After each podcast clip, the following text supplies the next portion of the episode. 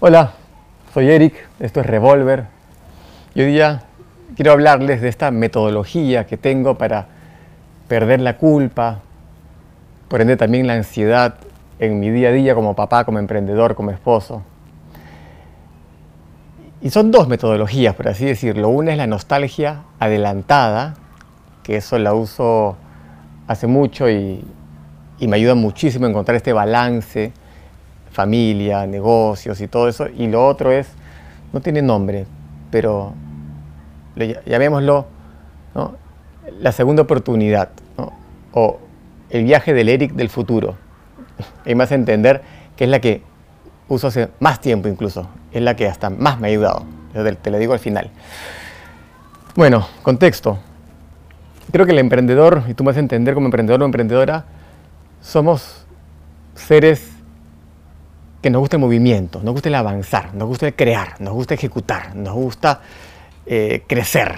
Estamos constantemente en esta vorágine huracanada del crecimiento.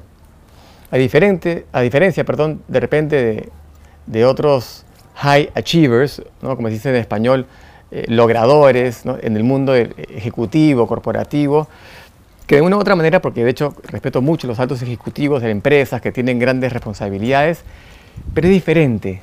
Como que, lo digo porque he estado entrevistando a algunos de ellos y no tienen esta incapacidad del emprendedor de frenar su mente creativa, ejecutiva, de crecimiento.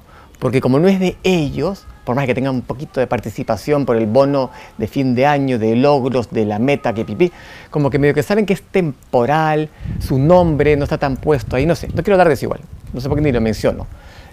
Bueno, para dar un punto de referencia con respecto al emprendedor, el emprendedor, la emprendedora, somos 24/7, pensando en nuestro hijo, que es nuestro negocio, nuestro proyecto, y queremos avanzar, crecer y y a veces desbalanceamos las cosas en el hogar, sobre todo cuando eres papá, esposo o esposa, por esta ambición.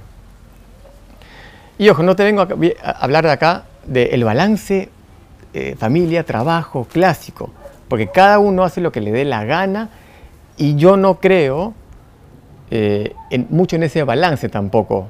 O sea, hay gente que vino a este mundo con el propósito inherente, su contrato kármico de ser padre, totalmente y que se quede siendo padre totalmente y no construya nada, ¿no? Porque eso es lo más importante, ser padre y estar ahí para tus hijos.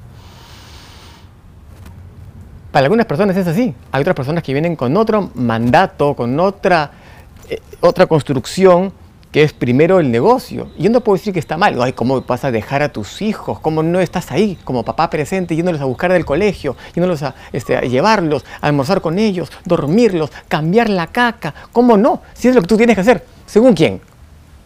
No. Entonces, ni lo uno ni lo otro, cada uno tiene su esencia y no somos nadie para juzgar. Yo te puedo contar la mía y lo que yo percibo que tengo ganas de hacer yo, como ser humano, en, en este juego de la vida. Y yo soy papá de tres niñas, soy esposo, soy hijo, soy socio, soy dueño. Entonces, ¿cómo yo encaro? Te preguntas, bueno, entonces, ¿cómo sé qué es lo que debo hacer? Yo no sé qué debes hacer y te digo lo que hago yo. Y ahí viene el tema de la nostalgia adelantada. Yo me hago constantemente la pregunta de qué me voy a arrepentir más en el futuro cuando yo esté, eh, no sé dónde estaré, en un sillón, no sé por qué me imagino en un sillón a los 85 años, ¿qué es lo que más voy a estar recordando que me genere una sonrisa en la cara y me traiga alegría a ese momento de mi última etapa de la vida? En mi caso, mis triunfos, por supuesto, y mientras más lo pienso, porque lo hago constantemente, porque las, respuestas pueden cambiar cuando uno va evolucionando, creciendo. Los momentos con mis hijas, cuando Julia aprendió a nadar, que es mi hija menor, que hace poquito cumplió dos años, ayer de hecho. El primer grado de ámbar. Entonces como que ya de por sí, si bien en el hoy a veces me siento un poco sofocado, huracanado con el tema, me recompongo cuando pienso en que esto es lo que más voy a recordar, no tanto en, el nuevo rango o en el nuevo país que abrimos, en la nueva facturación. Pero en algunos casos sí pongo eso también, ojo. Pero me doy cuenta que más peso guarda el tema de mi familia. Eso soy yo. Entonces, me sirve mucho el encontrarme con esa pregunta de, de qué me voy a arrepentir más al estar en esa última etapa de, de mi vida cuando ya dejé de construir todo, ya mis hijos están construidos, ya mis negocios están construidos y avanzando y ya está todo hecho. Ya estoy más en, mí y en el recordar. ¿no? Eh, hablo de 85 años, 90 años, no sé. Y sí, es eso. Entonces eso me trae a encontrarme desde otro lugar o con otro entusiasmo o presencia con eso que, que me doy cuenta que es de lo que más me arrepentiría no haber estado o no haber sido partícipe, o no haber estado presente. Estado sí, pero hay presencia ausente también, ¿no? Cuando estás como un papacito con tu celular. Hola, sí, qué lindo dibujo, qué lindo dibujo. Sí, ya, compadre, estos contenedores no sé qué carajo vamos a hacer, ¿ah? porque le pasa así. Ah, muéstrale a la mamá, muéstrale a la mamá. Eso es terrorífico, para mí, para mí. Y no lo hago, por eso mi teléfono vive en el segundo piso, acá no viene. Y por eso creo que hice el video acá en la terraza. En Argentina dicen galería. Se inventa, ese sustantivo para que no tiene para mí ninguna referencia a una galería. Para mí y el resto de América Latina, terraza. Esta es mi terraza donde estoy con mis hijas. Acá está la piscina, la cancha de ping-pong, la casita de muñecas, el saltarín. es un parque de diversiones esta parte. Entonces acá es donde estoy con mis hijos en presencia presente. Entonces, bueno, esta parte de qué me voy a arrepentir más y te invito a que lo escribas en tu diario. Te siempre recomiendo que tengan un diario. Ahora, viene la parte de el Eric del futuro.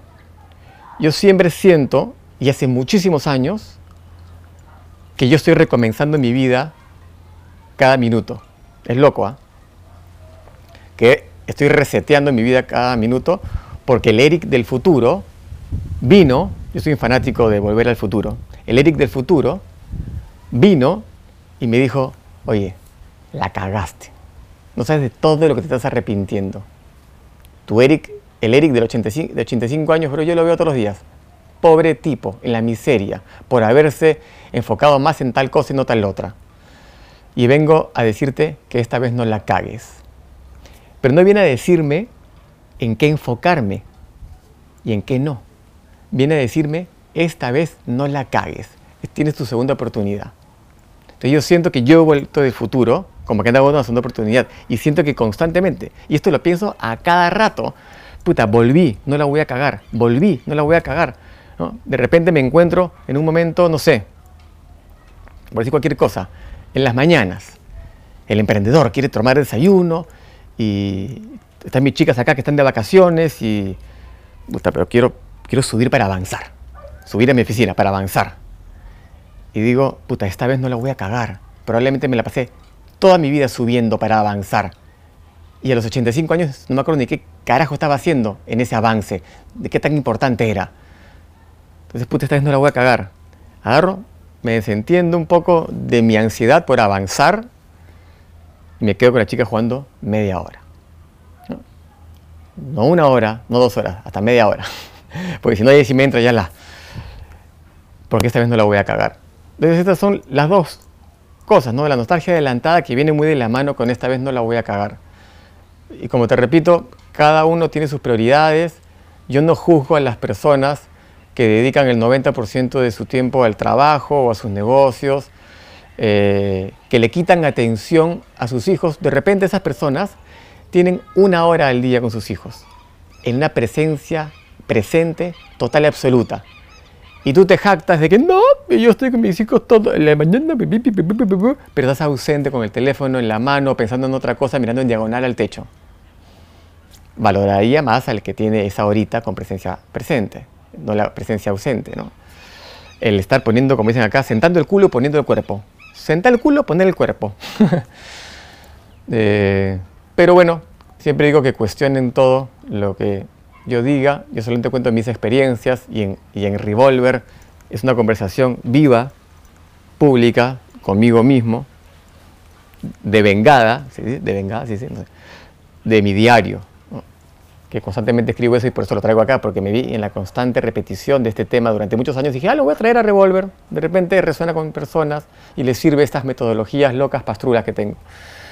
Así que, nada, eso es tu opinión, me gustaría saberla, a ver si estás con, opinas lo mismo que yo, si piensas que soy un pelotudo, no tengo idea.